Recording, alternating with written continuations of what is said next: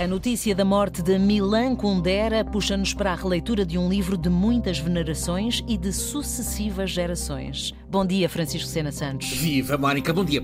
Há um primeiro mistério, está logo no título, a insustentável leveza do ser. Ora, ficamos perante um enigma que parece envolver uma contradição, que é a de tomar a leveza, a leveza de ser, de viver, como afinal um fardo tão pesado que insustentável. Mas, na verdade, entra-se pelo livro, vê-se o filme com protagonistas prodigiosos como Daniel Day-Lewis e Juliette Binoche, volta-se ao livro, instala-se a vontade de ler o livro uma vez mais e mais outra e outras mais, e é esse confronto o que encontramos. Aliás, a cada leitura há sempre algo mais, quase como se fosse um outro livro.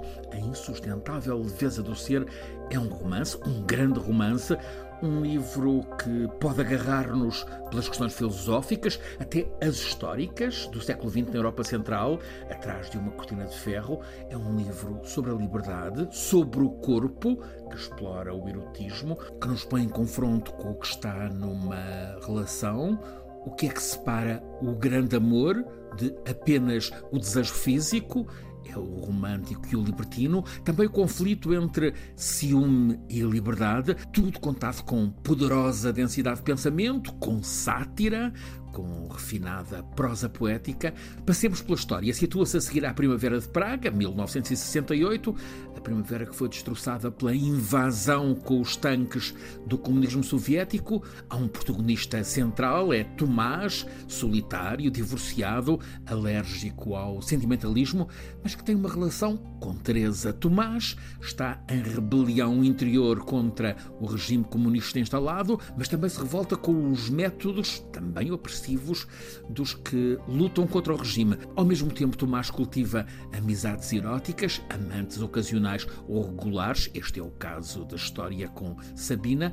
Um dia, Tomás muda, vai viver com Teresa, embora sem renunciar a Sabina, que é libertina no romance, mas que não suporta a impostura, a comédia de vida de Tomás. Lemos no romance o ciclone da transformação interior de cada uma daquelas mulheres. Teresa vai até à fronteira da infidelidade, Sabina envolve-se por amor com outro homem. Milan Kundera mostra-nos as fragilidades, as futilidades também da espécie humana. Em fundo, sempre a liberdade, a profundidade da introspeção, na exploração das complexidades da vida humana perante as armadilhas do mundo. Ele cultiva digressões de análise política, sociológica, filosófica, sempre com refinado espírito crítico, com denúncia da estupidez totalitarista a insustentável leveza do ser é um extraordinário romance da narrativa contemporânea, arte absoluta para prazer total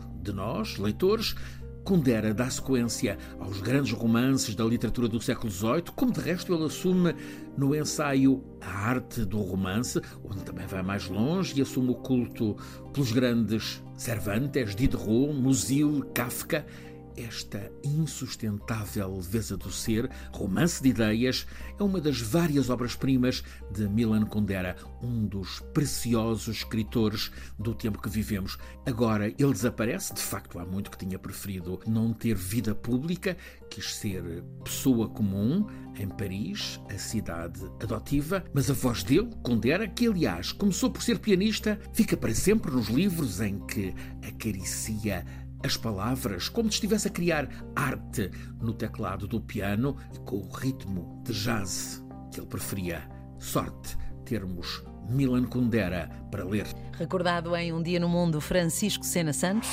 Música, informação, cultura, desporto, conhecimento, rádio. Antena 1.